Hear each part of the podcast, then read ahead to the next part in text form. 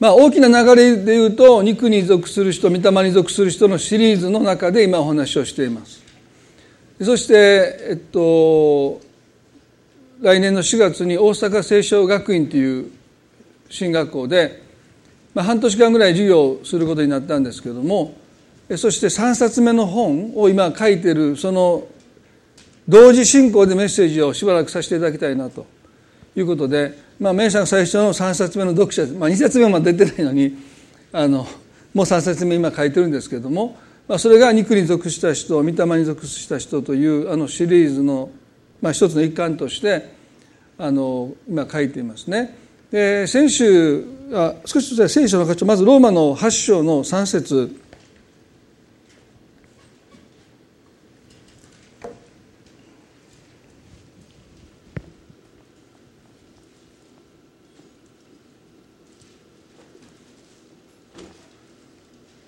あごめんなさい。ローマの8章の5節ですね。肉に従う者は肉的なことをもっぱら考えますが御霊に従う者は御霊に属することをひたすら考えます、まあ、このシリーズでまあ繰り返しになりますけども、まあ、キリスト者を本当の意味で分けるとすると私たちの信じている神学や属している教団教派の違いよりも私たちが肉に属しているのか御霊に属しているのかが、まあ、ある意味で本当の意味で私たちを区別します。まあ、そういう意味では、まあ、神学の違いなんていうのは、まあ、そういう意味では大したことない。教団教派の違いだって、まあ、礼拝の形式だって全然違うんですけどもでもその違いなんていうのは肉か御霊かの違いからすると、まあ、ほとんど意味のないことだと私は思います。まあ、そういう意味では、まあ、私たちが肉に属しているのか御霊に属しているのかということを絶えずですね、えー、自らに問うていくということは非常に大切なんだろうと思います。そして私たちが肉に属するか御霊に属するかを決定するのは何を考えて信仰生活を送っているのかですね肉に従う者はひたすら肉的なことを、まあ、もっぱら考える肉的なことをもっぱら考えますがとあります御霊に従う者は御霊に属することをひたすら考えます。まあ、絶え間なく肉に属する人は肉的なことを考えています。でまあ、このシリーズを聞いておられる方はこの肉的ということの定義が、まあ、随分、まあ、曖昧だと思いますね。まあ、肉的という言葉イコール世俗的だという教えがありましたけれども、まあ、それも含まれますけども、まあ、実は肉的というのはもうそういう世俗的だというよりも世的というよりも、まあ、人間本来の能力であったり、まあ、努力であったりまあ、そういうものを聖書は肉的だですから肉的なことをもっぱら考えてるってなんかもうね世的なことばっかりいつも考えてる金儲けのことばっかり考えてるねもういろんな世の楽しみばっかり考えてると想像しがちですけどそうじゃない。ね、まあ、いわば信仰の中心に自分がいるということです。信仰の主人公が自分になっているということです。信仰の主語が私になっている人。私の信仰。でも信仰の主人公は神様ですよね。ですからイエスは私についてきたいと思うならば自分を捨てとおっしゃった、そこで私たちはもうつまずくんですよね。なかなか自分を捨てれないんですよ。やっぱり信仰生活皆さんね信仰生活以外日常生活で私が主人公であるのはそう仕方ないですよ。私の好きなもの私の食べたいもの私私私って皆さんが言ったって別にいいんですけど信仰生活の中においても私私私って言いがちですよね。だからイエスは私についてきたいと思うならば自分を捨てなさいっておっしゃるまあそういう意味ではこの今日あ先週ですね。神様がこのギデオンという人を召された時のこのやり取りを通して肉に属している人の反応すなわちやっぱり自分が中心で神の言葉を受け止めようとします。自分という自分の可能性というフィルターを通してでしか神の言葉を受け取れないんです。まあ、自由神学という、まあ、リベラルという神学がありますけれども、まあ、リベラルという自由神学の一つの、まあ、聖書に対するアプローチは自分なんですね。理性なんです。理性で理解できること以外は全部否定します、ね、そしたらもう聖書なんてもう1ページぐらいしかならないですよ。この分厚い聖書がね。ペテロが湖の上を歩いたのは絶対信じないですよ。前も言いましたね。あそこはサンゴ礁がギリギリあって。花鍋ってあのハワイにあるんですね。あれ結構上から見たらまああのもう深く見えるけど結構サンゴ礁が沖までずっとあるのでまあ今はもう絶対サンゴ礁の中歩いてダメなんですけどまあなんか歩いてる人見たら本当に海の上を歩いてるかに見えるんですよね。イエスもあの時歩いてこられたのはもう最初事前にチェックしておいてね。でもそのそしてあえて夜に行ったっていうのはもうサンゴ礁まあでも湖にサンゴ礁がないんですけれども、まあ、岩場があってですね。まあその上を歩いたんだ。そんな解釈をする人もいるぐらいですからね。ですから信仰の中心が私になってしまうと、まあ、聖書のほとんどはもう私たち受け取れないですよね。まあ、そういう意味でこのギデオンと見つかりとのやり取りを今朝もう一度見たいと思いますけれども四式の6章の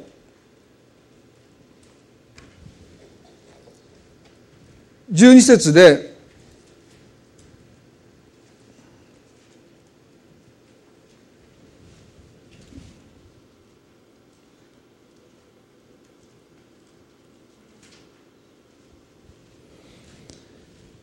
酒舟の中で小麦を売っていた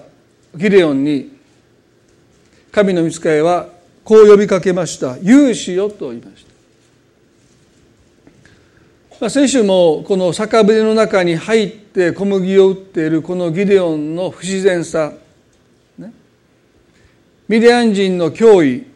というものに目を背けて遮断された空間の中で何事もなかったない問題なんて何もないそんな思い込みの中で小麦を売っている彼の姿は非常に不自然だと言いましたですね。まあ、私たちは心の深いところで恐れているものと向き合おうとしないでそれを避けて避けて生きています。ですから本人は別に何も怖がってないんだけどもその人の行動を観察すると明らかに何かを避けてきてる苦手な人を避けてきてる自分の過去を避けてきてる自分の持っている一つの問題というものを避けて生きてる、まあ、それは人の目には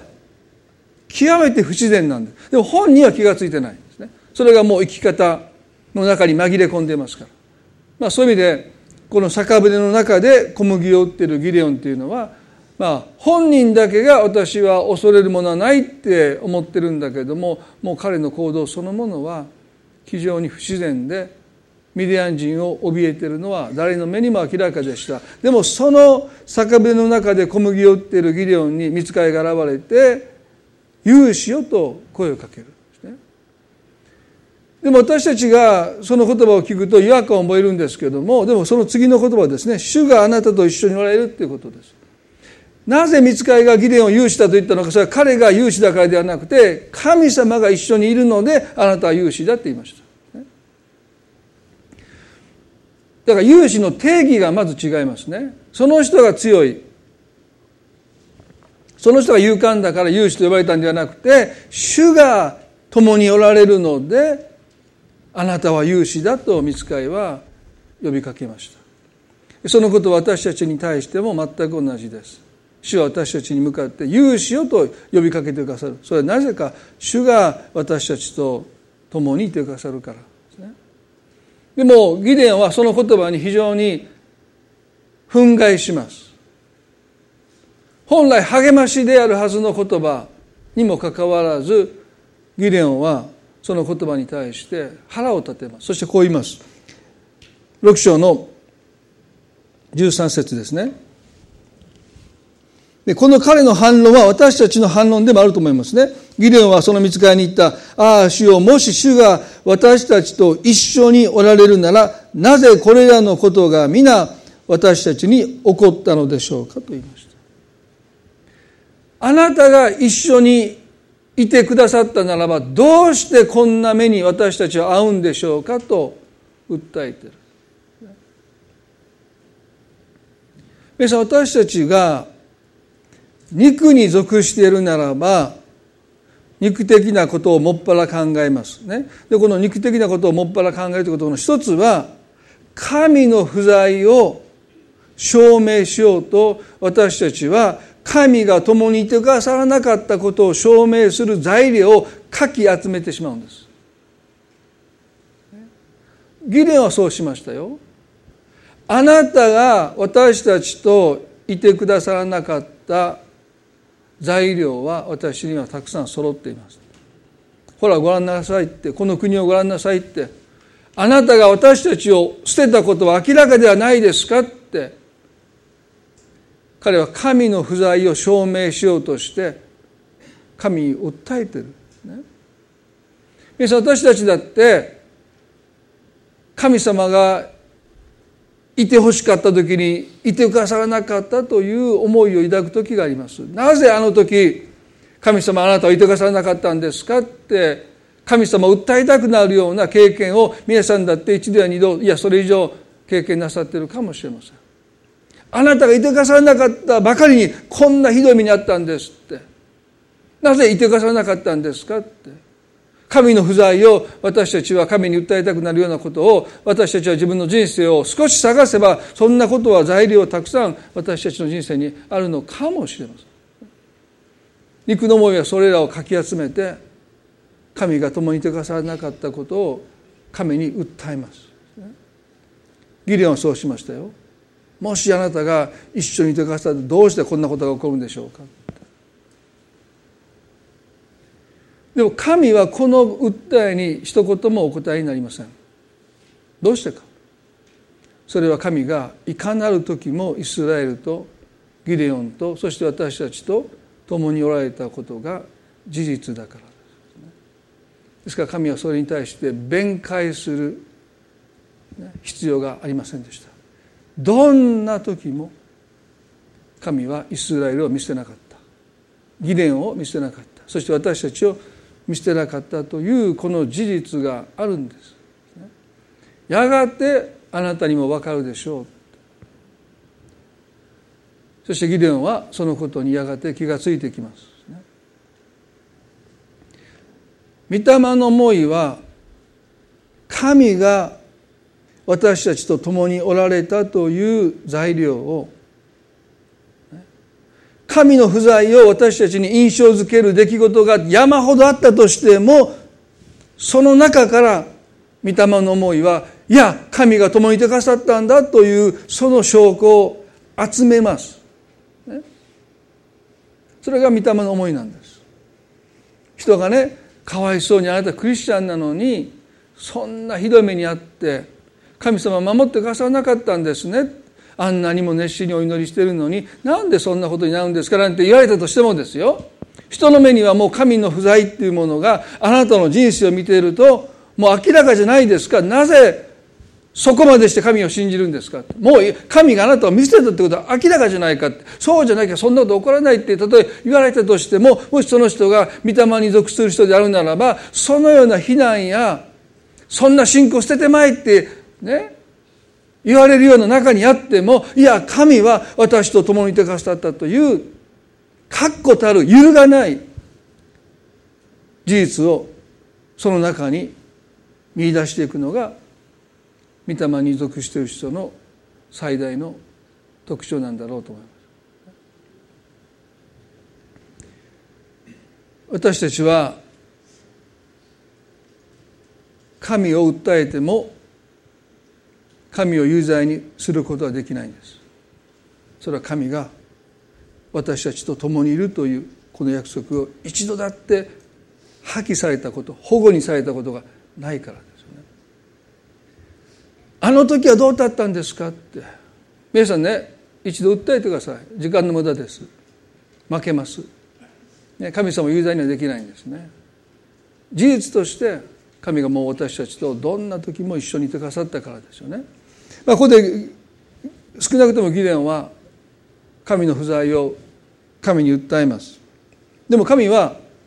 弁解弁明なさらないですね。そしてこういうおっしゃるんです。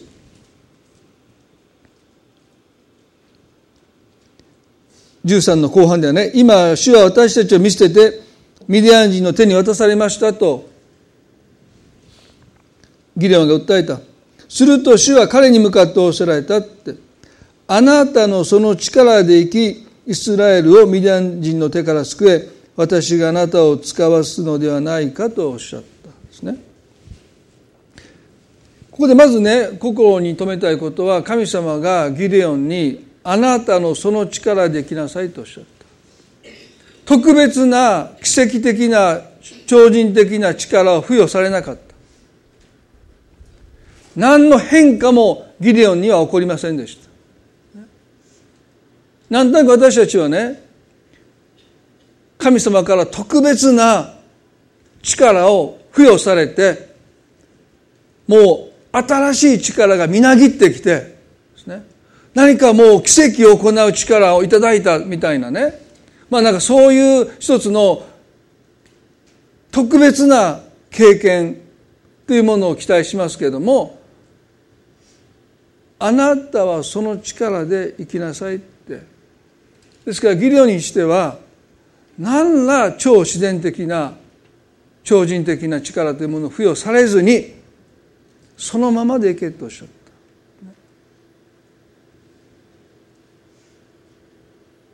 まあ、サムソンという同じ獅子はですねまあ特別な力を神様が頂いてましたけれどもギロに関しては何ら変わらないもう新しいエネルギーが力がみなぎることもなく酒場の中で小麦を売ってた時のあなたのままでミディアン人と戦いなさいと神はおっしゃった。皆さんここに一つの神様のメッセージがあると思うんですね。神はあなたを用いたいけどあなたの力には頼ってないということです。何とムカッと来る人がいたらその人は高ぶってます。ね。よかったと思うべきですね。私たちを用いますけど私たちの力は頼りにしてない。ああよかったと私は思います。皆さんもぜひ思ってくださいね。でも神様それでも用いたいんです。だからその力でいけって。私ねこの箇所を読む時ねこの教会で最初にメッセージを頼まれた時で23歳なんですね。その時のメッセージ皆さん聞いてみてください。残ってますからカセットで。泣きますよ。こんなメッセージよう聞いてたなって。5分も持たない自分で聞いてて。大声で「やめてくれ」って。自分に23歳の自分に叫んでますよ「お前何言うとんねん」偉そうにね。何も分かってないんですから、まあ、今も分かったふりして話してるだけですけど、まあ、23の時もっとひどいですね。偉そうに。まあいいですけど。でもその時にね断ろうとしたんですね。その聖書学行く前でしたからね。その時にあるアメリカ人の牧師の方がたまたま日本に来られてて私その方の運転手をしてある教会にその人を連れする、まあ、運転手の仕事ですね。お運びというか送迎するだけで。その車の中で質問したんですね。拙い英語ですよ。まだアメリカに行く前でしたからね、えっと、説教を教会でするように頼まれたんだけど僕には聖書の知識もないしそんな経験もないしどう思いますか？って言ったらいやあなたの知ってる聖書の言葉を語ればいいんじゃないかで私その言葉で「あ分かりました」って言ってまあ聖書を全部知らないしまだ勉強もしてないしでも小さな頃からまあ聖書を読んでいたので、まあ、知ってる箇所はあるでそれでいいのかそれでいいんじゃないかってその方がおっしゃったんですよね。まあ、名前も覚えてませんしどなただったかももう顔も忘れましたけどでもその力でいけって神様おっしゃったように感じましたね。あそれでいいんだですねでもねギレオンはこう言うんですよ。このその次ああ主よ私にどのようにしてイスラエルを救うことができましょうご存知のように私の分断はマナセのうちで最も弱く私は父の家で一番若いのですと言いました。やっぱりギデオンも肉に属してますよね。私が出てくるんですよ。ああ主よ私にどのようにしてイスラエルを救うことができましょうと自分の可能性を通してでしか神の言葉神の証明神の召しというものを受け取れないでいるんですね。当然私を通してならばギデオンはそんな大それたことを引き受けるべきではありませんね。もし神がギデオンの可能性に頼っておられたならば当然彼は辞退すべきです。でも神はギデオンを選ばれたけど彼の力には頼っていません。反対にね彼がもし有力な部族例えばユザ部族が有力でしょ？ダビデがその部族から出てイエス様もユダ部族ですからね。ユダ部族っていうのは十二部族の中で非常に有力な部族ですよ。マナセなんてもうほとんど大したことがないみたいなね、まあ、ギデオンぐらいでしょうか。パウロはベニヤミンですよね。まあ一番末っ子なんですけどそのベニヤミンからパウロと偉大な人物が出てきました。でもマナセなんていうのはですねまあいわば十二部族の中ではそんなに有力な部族部族じゃない。そしてその父の中で彼は一番若かった。まあ、それを理由に彼は派遣されることに難色を示します。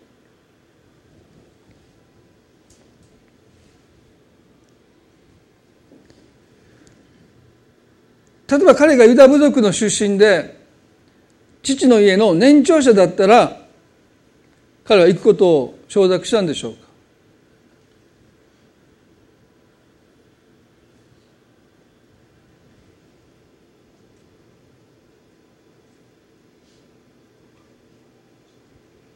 ？16で主はギデオンに仰せられた。私はあなたと一緒にいる。これだけなんですね答えがね。ギデオンが何を言おうと御託を並べようといけない理由を並べても神がおっしゃることは私はあなたと一緒にいるそれだけです。今もそれだけです。できない理由を私たちはいろいろ並べますけど神様がおっしゃることは私はあなたと一緒にいる。これだけです。私では不足かって聞かれた。私では足りないかってそう聞かれてる。そして私たちにも神はいつも問うてます。私では役不足か私では足りないかそしてこういうんです。だからあなたは一人を撃ち殺すようにミディアン人を撃ち殺そうと言いました。一人を撃ち殺すようにというこの表現です。あなたが向かっていくのはあの大軍ではなくて一人なんだ。でも一人を撃ち殺す時にあなたはその背後にいる多くの軍勢を打ち負かしていくんだとおっしゃってる。まあ、ここで神様おっしゃったことはね問題のサイズは神様の管轄です。問題がいかに大きいのかその問題のサイズは神様が管轄されてるんですね。私たちの責任は等身大でその問題とただ向き合うだけです。ギレオンは別にミディアンの大軍と一人で立ち向かっていくんじゃなくてその中の一人と向き合うだけです。私たちも問題に圧倒されます。もう手に負えないと思います。でもその問題あなたの等身大あなたのもうなすすべを超えた領域は神の領域ですから私たちの責任は等身大の私その私が向か向かうことのできる立ち向かえることのできるそれが私たちの責任であってもう私たちの力を超えた私たちの能力を超えたその問題の大きさはもはや神の領域ですから私たちは立ち入ってはならないんです。私たちにできることは等身大でありのままでその力で問題と向き合うということです。それを神がギデオンに求められた皆さんモーセだってそうですよね出エビ人記の3章をちょっと見ていただきたいと思いますけど3の12です出エビ人の3の10で私はあなたと共にいる。これがあなたのための印である。私があなたを使わすのだ。あなたが民をエジプトから導き出す時、あなた方はこの山で私に仕えなければならない。まあ、ここでも神様おっしゃったことは、私はあなたと共にいるという。これで十分ではないかって。これが印だって。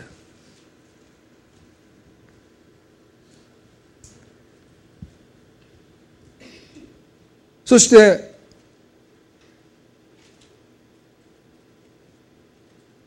神はモーセを使わそうとされましたでモーセは出エ人の4の10でこう言うんですああ主よ私は言葉の人ではありません以前からそうでしたしあなたがしもべに語られてからもそうです。私は口が重く、舌が重いのですと言いました。ああ、主よ私は言葉の人ではありません。これが、モーセがエジプトのパローのもとに使わされることを拒む理由として神に申し上げました。言葉の人ではありません。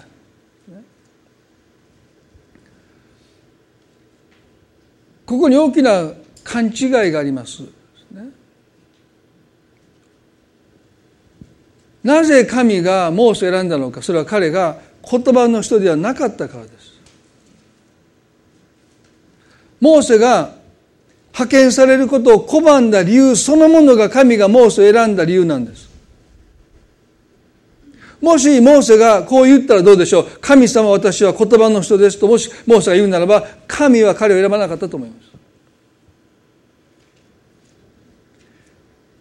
まさに彼が事態を辞退する理由として挙げた言葉の人ではありませんというその理由そのものがモーセが選ばれている理由なんですよ。皆さん私たちが神に、ね、ある働きに対してあることを神があなたに願われてそのことに私は不適任ですとご自分を不適任とするその理由そのものが多くの場合神があなたを選ばれる理由なんですだから私たちは神に言い訳しても通用しないんですだからあなたを選んだんじゃないかって聖書はこう言いますよね人が失敗するのは言葉でだヤコブは言いますよね言葉で失敗したい人はいないって。ということはもしモーセが私は言葉の人ですと言い張るならば神は彼を使わなかった。言葉の人でないと彼がそう言ったことそのものが神にとって彼を選ばれた理由なんだということを私たちは覚えなければならないんじゃないかな最近命の言葉社で本のタイトルちょっと忘れたんですけれども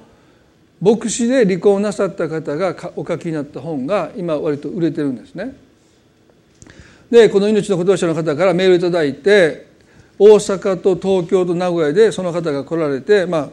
海外のイギリス人だったかアメリカ人だかちょっとはっきり覚えてませんけれどもそしたらもうセミナーがもう満員だったんですね。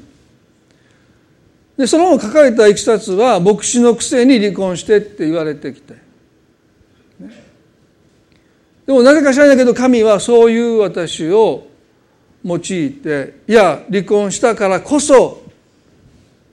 離婚を進めてんじゃないんですよ離婚したからこそ彼が彼を選ばれた理由でもあるんです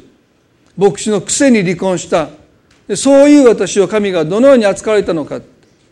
私を許し癒し回復させてくださったというその本を書いたことを通してクリスチャンのくせに離婚してと言われて苦しんでるたくさんの人がその本に慰めを得て励ましを得て癒しを得てそしてその会場には大勢の人が押し寄せてきたということはですね。神がこの方を選んで本を書かせたのは逆に彼自身が自分を不適任だと失格者だと言い続けた離婚を経験したというその経験こそが彼がこの方を神がこの方を選ばれた理由なんだと思う時ですね。別にそれはね自ら進んでそしたら神様が人を殺したことがある人はまたそのことでまた何か用いられるそのことじゃないんですよ。今までの自分の人生の中で私たちは不本意で、ね、過ちを犯したり失敗をしたりいろんな自分をもう神の前に、ね、お持ちくださいってもう自己推薦できないいやもう自己推薦するどころかもう自己否定し自己卑下をして、ね、そういう私たちが神に用いられない用いられるはずがないと私たちが理由づけるその理由こそがもしかしたら神が私たちをお持ちになる理由なのかもしれない。言葉の人でなかったモーセを神はそれゆえに用いようとなさっているということはね。私たちは時々心に留めなきゃならないんじゃないかな。なぜ神が義練を持ちようとしたのか。それは彼がマナセの出で父の家で最も若かったからです彼がミディアン人の戦いに行けないと言った理由として挙げたマナセの出身で父の家では一番私が若いといったその理由その理由こそが神が義伝を選ばれた理由なんですよ。まあそのことは来週またもう少し話していきますけども結局何万といった兵士の数が最終的には神様多い多すぎる多すぎる多すぎるって結局300人になっていきましたよ。まさに神が義伝を選ばれた理由。それは彼が弱かったからです。彼が若かったからです。彼に自信がなかったからです。彼が臆病だったからです。だから神は義伝を選ばれたんだって。そして言葉の人でなかったモーセを神が選ばれたんだということですよねそして神様ねモーセにこう言います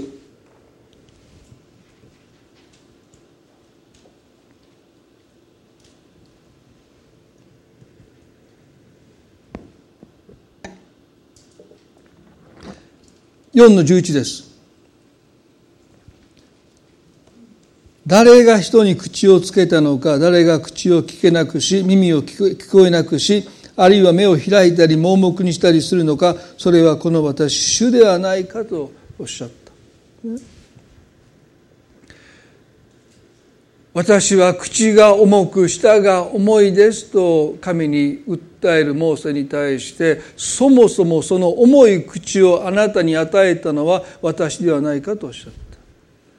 皆さん私たちクリスチャンがですね忘れてはならないそして、往々にして忘れているのは神様は私たちの作り主だというあまりにも当たり前なファンデメンタルな根本的な真理を私たちは忘れがちですね。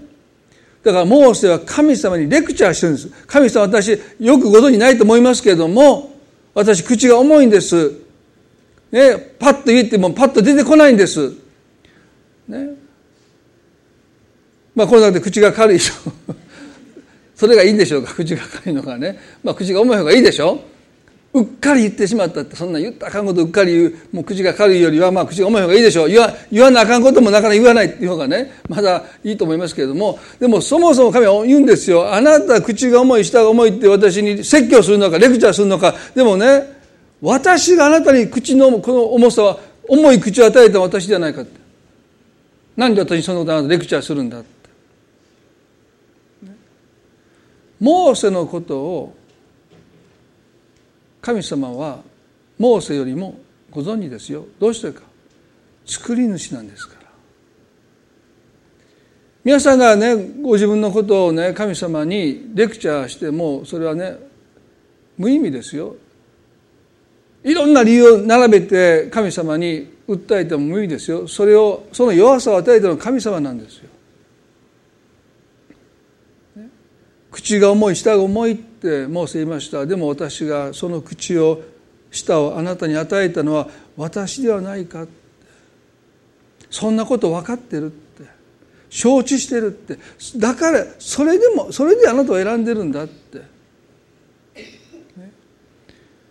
皆さんどうぞこの根本的な真理。神様が私の作り主だって。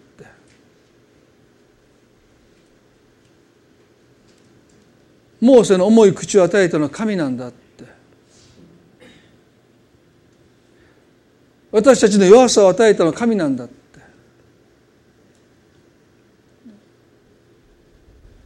ですから私はそのことを神にレクチャーする必要はありません。それは愚かなことですよね。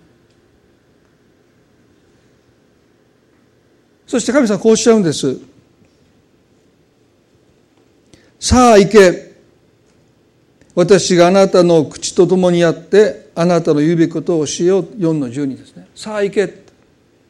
私があなたの口と共にあってあなたの言うべきことをしようって言葉の人でありませんとエジプトに行くことを拒んだモーセに対して私はあなたの口と共にあるからあなたが語るべき言葉を与えるからさあ行きなさいとおっしゃった。モーセが行けない。とした理由を神様ご自身が解決してくださった。これで彼は行くべきでしたけどもなんと彼はですね4の13でこういうんです。ああ主よどうか他の人を使わせてください。結局行きたくなかったんかって。もっと早く言えってね。行きたくない行きたくない。最初から言えって。そういうことでしょ。ああだこうだって言ってそれに対して神様いちいち付き合ってくださってですよ。口が言葉の人じゃない。そして私があなたの口と共にある。私は言葉を与えようって言って結局はやっぱり行きたくないって。すると聖書何て書いてますか？主の怒りが燃え上がったって。ええ加減にせえよって。そういうことでしょうか？ね？あんたいい加減にせえよって。そうじゃないんですよ。ごねるモーセを別に神様怒ってるわけじゃないんです。あの偉大な神の人モーセですらごねたんですね。ああだこうだって。御託を並べていこうとしないんです。ヨナだって違う反対方向に逃げていくんですからね。だから多少私たちがごねても神様は別に怒らないんです。その証拠にその後神が何とおっしゃったのか、私が一緒に行くと私が共にいると約束してくださったにもかかわらずどうか他の人を使わせてくださいというモーセは神に向かってこう言ってるんです。あなたでは役不足だ皆さんだとどうですか？たかが被造物のモーセに？天地万物を作った神様があなたと一緒にいるよ。あなたの口と共にいるよ。語るべき言葉を与えるよって言われても他の人を使わせてください。私ねこういう経験あるんです。バイトした時にねお客さんが文句言ってきたんですね。何でしょうかって言ったらねお前バイトじゃないって。店長呼んでこいって。分かります？その気持ち。バイトの前じゃないって。店長呼んでこいって。まあ、役不足でしょ？あんたなんか頼りにならない。あんたなんかに訴えても何の解決もならないって言ってもう店長呼んで来いって言われた時ですね。もうクソと思いましたよ。それぐらい僕でもそんなできると思いましたけどね「あすいません。あのお客さんがあの僕じゃダメだ」って言うので「言ってください」って言って、ね、アルバイトは引っ込んどけって店長呼んでこいって言われるぐらいでカチンときたのに天地万物の神が「神様あなたでは約束です」お前何様やってね。もう普通だったらもうやめたって。エジプトで苦役に苦しむ民が叫んでるから。あなたも助けようとしてあなたも失敗して40年間そこから逃げてきてでもあなたの心の中に同胞を助けたいという気持ちを私は見てる。だからあなたを使わそうって言ってるのにあなたのね御託を並べたその御託に付き合って一つ一つのことに対して誠実に向き合ってるのに最後にはもう他の人を使わせてくださいっていう。あなたじゃやっぱり役不足だっていうモーセに対して普通神様はもうやってれないって、ね、バカバカしいって。もし皆さんだったらそう言うと思いますよ。まあ僕だと絶対言いますよね。そこまでしてそれでもあなたじゃ役不足だって言われたらもう好きにしてくださいって言いますよ。ね、でもね神様こう言うんです。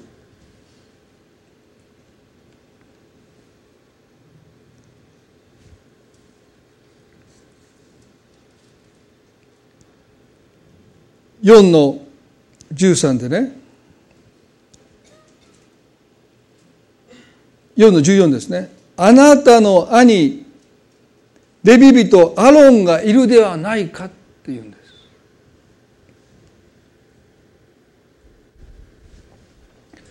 神様あなたじゃ役不足だっていうモーセに対して神はそれではあなたのお兄さんアロンがいるではないか。そんなことを役不足だって言われて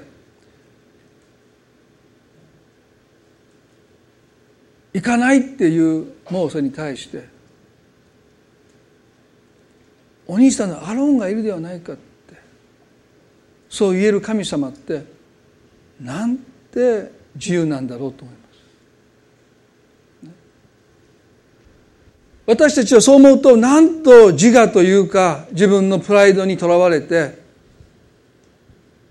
人が私を正しく評価しなかった。信頼してくれなかったって。疑われたって。その力を疑われた。能力疑われたって。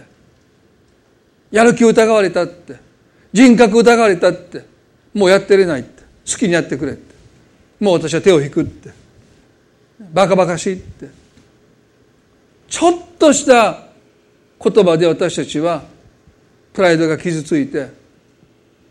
自分の小さなプライドにとらわれて私たちは束縛されて。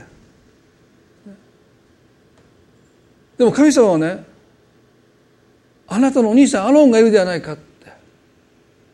私で役不足だと言うならばあなたのお兄さんアロンも一緒に行けばいいじゃないかって。それでも行こうってそうおっしゃる。この箇所を私読むたびにねなんて神様って自由なんだろうって。ここまでコケにされてもこの方はへそを曲げないであなたの兄アロンがいるではないかって。たかが被造物に過ぎないそのアロンを持ち出して行こうじゃないかって。そう言ってくださるお方。皆さん私たちはイエス・キリストが人の姿を持ってこの地に来てくださった時にピリピ書にこう書いてますね。神の在り方を捨てることができないとは考えないで。なんて自由なんでしょうか。神の御子が神の在り方を捨てることはできないとは考えないで。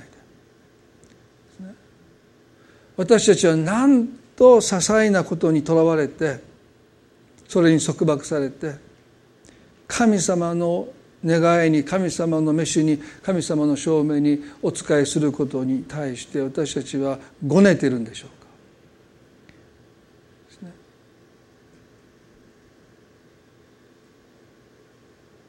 今日皆さん私たちが肉の思いを持って私たちの信仰生活の主語が私であってその主人公が私であっていつも私にとらわれているならば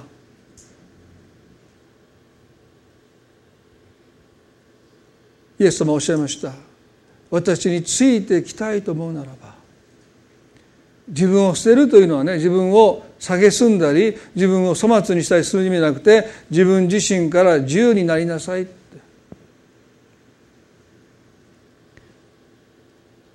あなたが何と言われようともうそのことであなたが腹を立てたりそのことでへそを曲げたりそのことであなたがもう気分を害して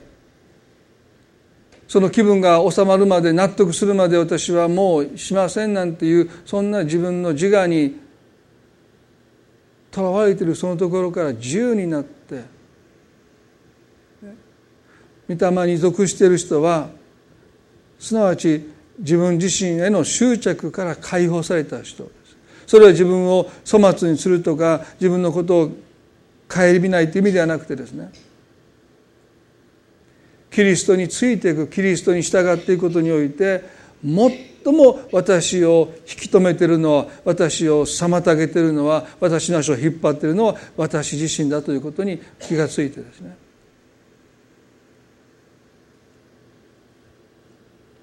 自分自身への執着から解放される時に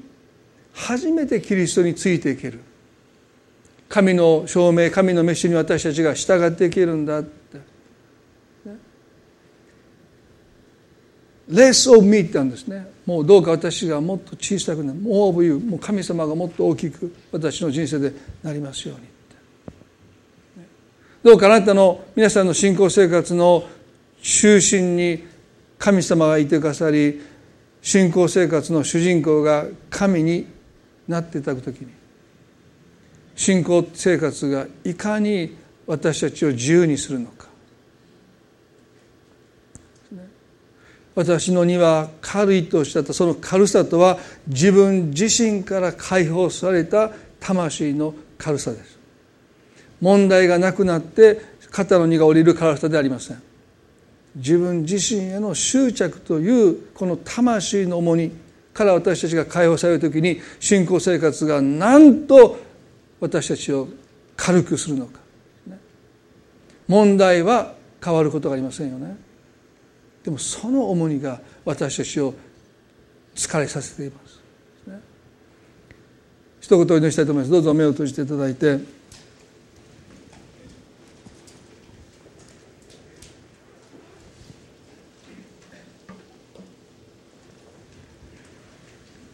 神様今日私たち一人一人に私があなたと共にいるともしかしたらもう聞き慣れた聞き飽きたフレーズになってしまっているかもしれません。でも神様は今日も私たちに印として語られるのはあなたと共にいるというこの真理。でもあなたの人生には神の不在を証明するような出来事がたくさんあったかもしれません。そしていつも気が付くと神の不在を証明する出来事をかき集めている自分がいる。あの時こうだったこの時もこうだった。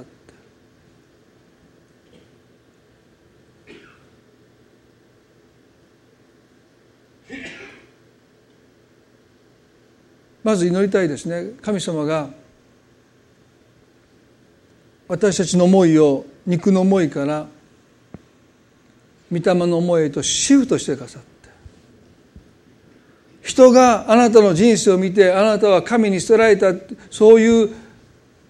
辛い悲しい出来事があなたの人生を襲ったとしてもでもその中に御霊の思いは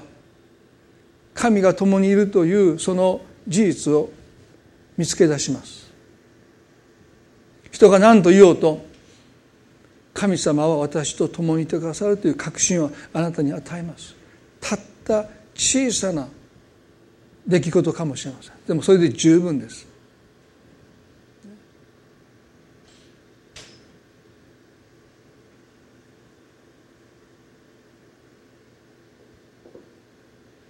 どうかあなたの信仰の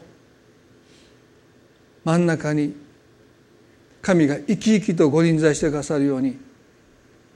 いやご臨在してくださっているその事実に私たちの目が今日開かれますように。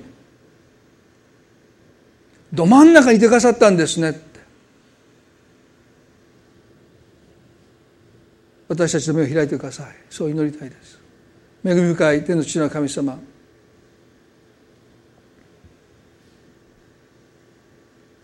ギレオンは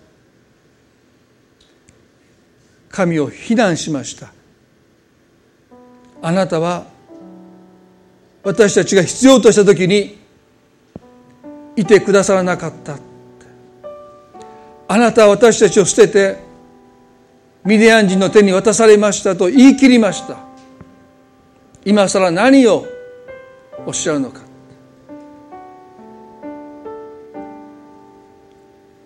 モーセは言いました。神様どうか他の人を使わせてください。あなたじゃ役不足です。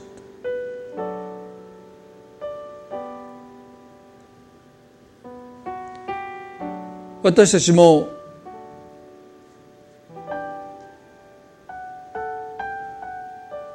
あなたが共にいるというこの約束だけでは心細くて目に見える保証を探してしまいます。でも神はそんな私たちを不信仰だと言わなかった。モーセに対してあなたの兄アロンがいるではないかとさえ言ってくださった。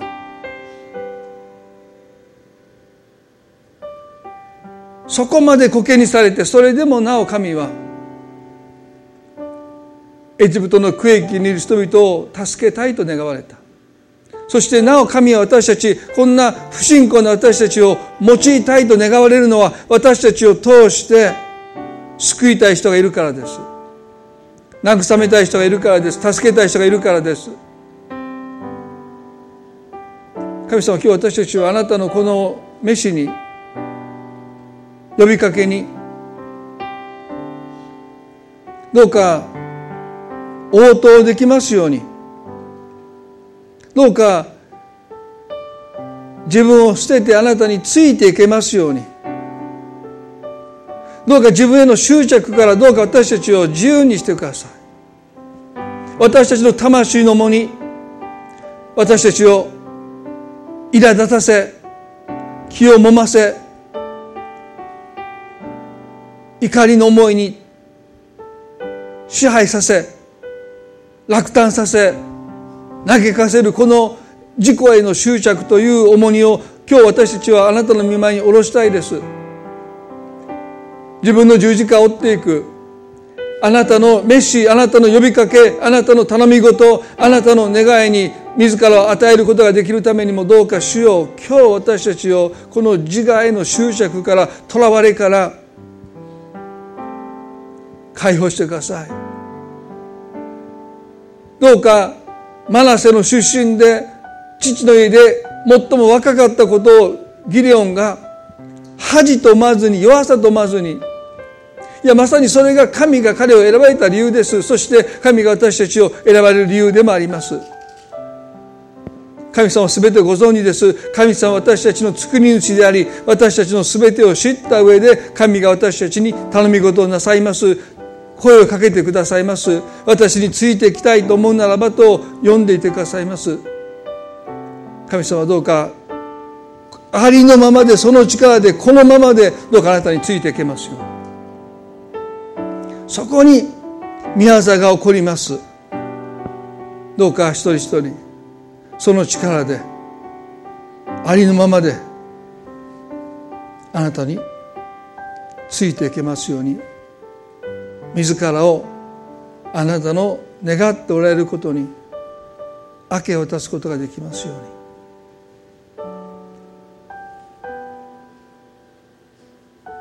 私たちにとって神に用いられないと私たちが自らに下したそのレッテルその評価それこそ神が私たちを用いようとなさる理由なのかもしれません。どうか他の人を使わせてくださいと私たちも辞退したくなる時が多々ありますがこんな私でよければ神様どうか用いてくださいとあなたの前にそう申し上げることができますように私たちをどうか助けてください。私のようなものでよければ神様どうか用いてくださいとどうか私たちはあなたの前にあのイザヤが「主よ私はここにいます」と語りました。私を使わせてください。私を用いてください。私はそうあなたの前に申し上げたいそう願います。神様が私たちの心にあるさまざまな思いを取り扱ってくださって一人一人が本当に神様の前に応答する歩みをさせていただきたいとそう願います。神様この1週間の歩みを覚えてくださって多くの気づきを私たちに与えてください。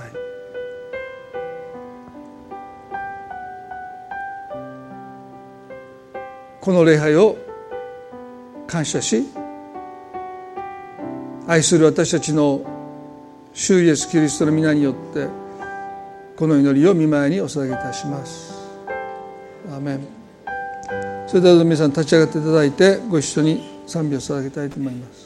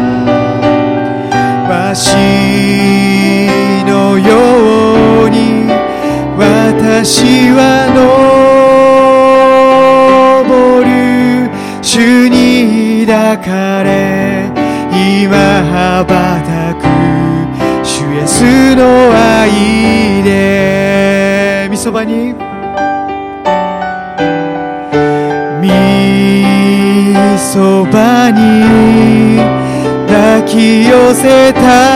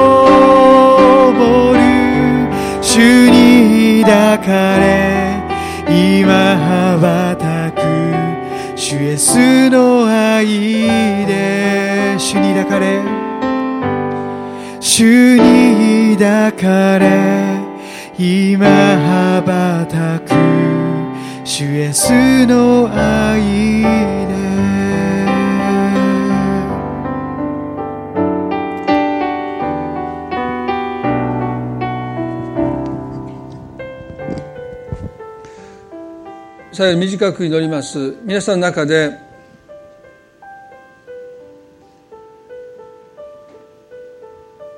自分を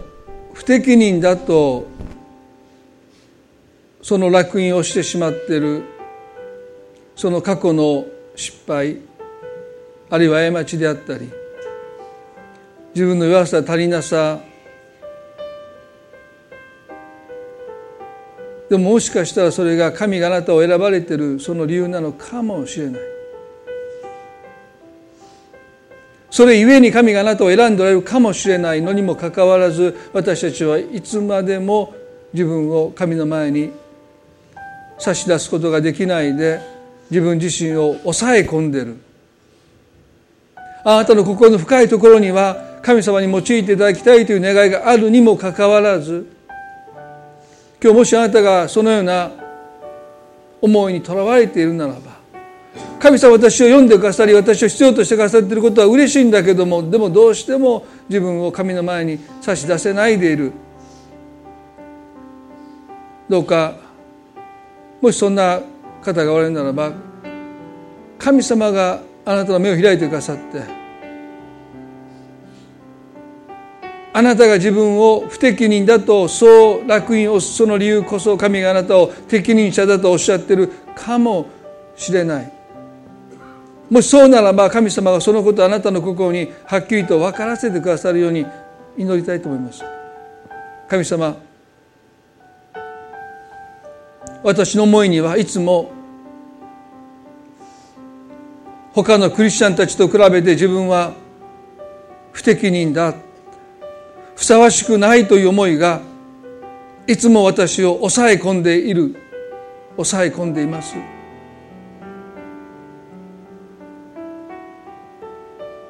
でもしかしてあなたが私を選んでくださる理由が私が自らに下しているこの不適任だとそう思えるもしその理由そのものであるならば神様どうか私の心を自責の念から自己卑下の念から解放してください。その傷を隠すのではなくてあなたの前にさらけ出すことができますよ。過去を恥ずかしがるんではなくてその過去が神の栄光のために用いられるために差し出すことができますよ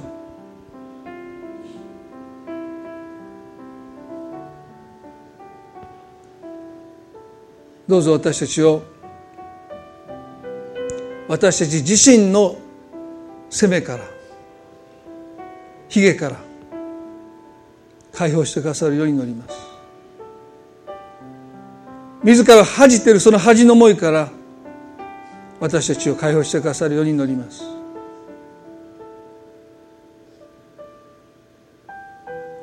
もう他の人を使わせてくださいって私よりもっと立派な人私よりもっと優れた人私よりもっと素晴らしい人がいますとどうか辞退して辞退して辞退して歩み続けるその歩みにどうぞピリオド打ってくださって。あなたの前にここにいますとそう言えますように神様どうぞ解放してくださることを今祈ります。感謝してイエス様みんなによってお祈りいたします。それでは今朝互いに挨拶を持って礼を終わっていきたいと思います。